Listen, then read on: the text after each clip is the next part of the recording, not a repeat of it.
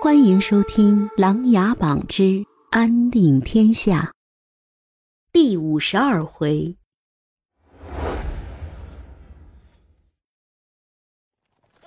太子萧兴带着仅剩的二百余人来到瀑布底下，慢慢的穿过瀑布，又向前行进了一里路。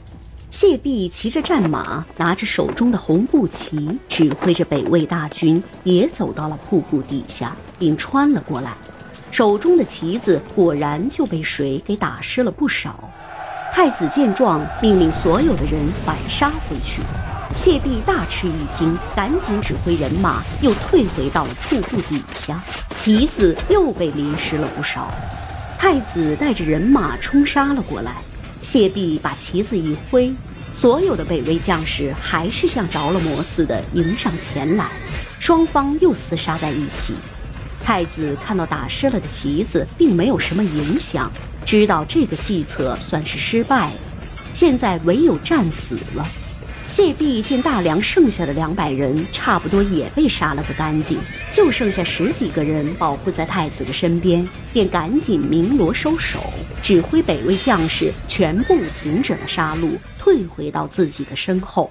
他威风凛凛地骑在马上说道：“大梁太子萧心，你当我是三岁小孩吗？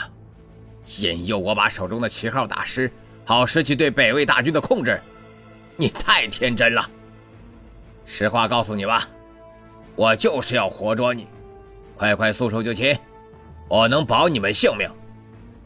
我大梁将士个个勇猛，铮铮铁骨，岂能就你一句话而论？就是我们全部战死，也绝不就擒。太子笔直的站着，左手拿着大梁龙旗，右手拿着利剑，指着谢弼：“行，我随时能让你们碎尸万段。今天。”我就陪你们几个好好玩玩。说完，谢弼从马上下来，随便点了一个北魏将士，用旗子在他身上拍了拍，又说道：“你们一个一个的上，只要谁杀死了他，呵呵，我就放他走。如果你们不杀，那就让他来杀你们。总之，你们想活命。”就必须得杀，不想活命还是得杀。太子转过头看了看列战英，小声的说道：“为了大梁，我们绝不投降。蒙将军如果能够得到琅琊阁的相助，顺利的话，他定会来此。我们只要再拖延一点时间，或许蒙将军就会把他们一网打尽。到时候就是死了，我们也值了。”列战英和剩下的十几名将士都不约而同的点点头。现在他们能做的就是拖延时间，争取能等到蒙挚的营救。行，我们大梁将士不惧任何挑衅。今天就让你们这些北魏贼寇看看，什么是大梁勇士。太子大声的回答道。谢弼用旗子一挥，一个北魏将士拿着刀就冲杀过来。大梁的一个将士马上迎了上去，双方打斗了一会儿。由于汤药的作用，北魏的将士是越战越猛，而大梁的将士体力渐渐不支，勉强的躲过了几次砍杀后，被北魏将士一刀砍在了胸口，然后紧接着又一刀下来砍落了头颅。太子闭了闭眼睛，又摇了摇头，准备自己继续拼杀。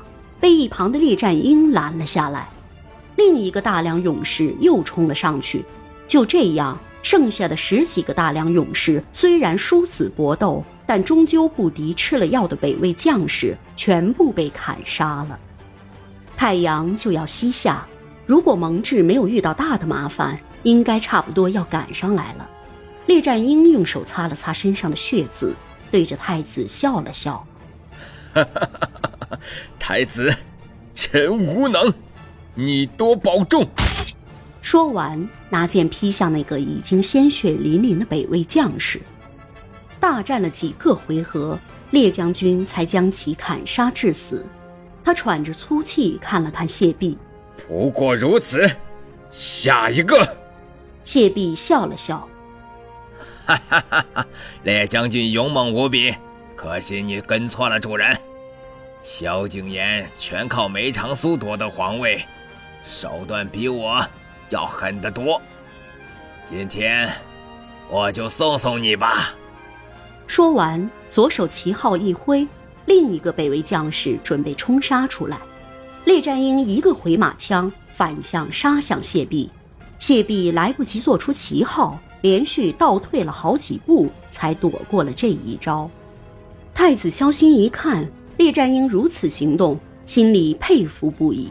这时的他已经想不了那么多了，他扔掉手中的龙旗，拿着剑也冲了过去。谢弼躲到北魏将士后面，赶紧舞动手中的旗号。北魏将士瞬间将太子和列战英围在了中间。冲啊！厮杀声四起，蒙挚终于到来了。谢弼赶紧挥舞手中的旗号，指挥着北魏大军上前迎敌。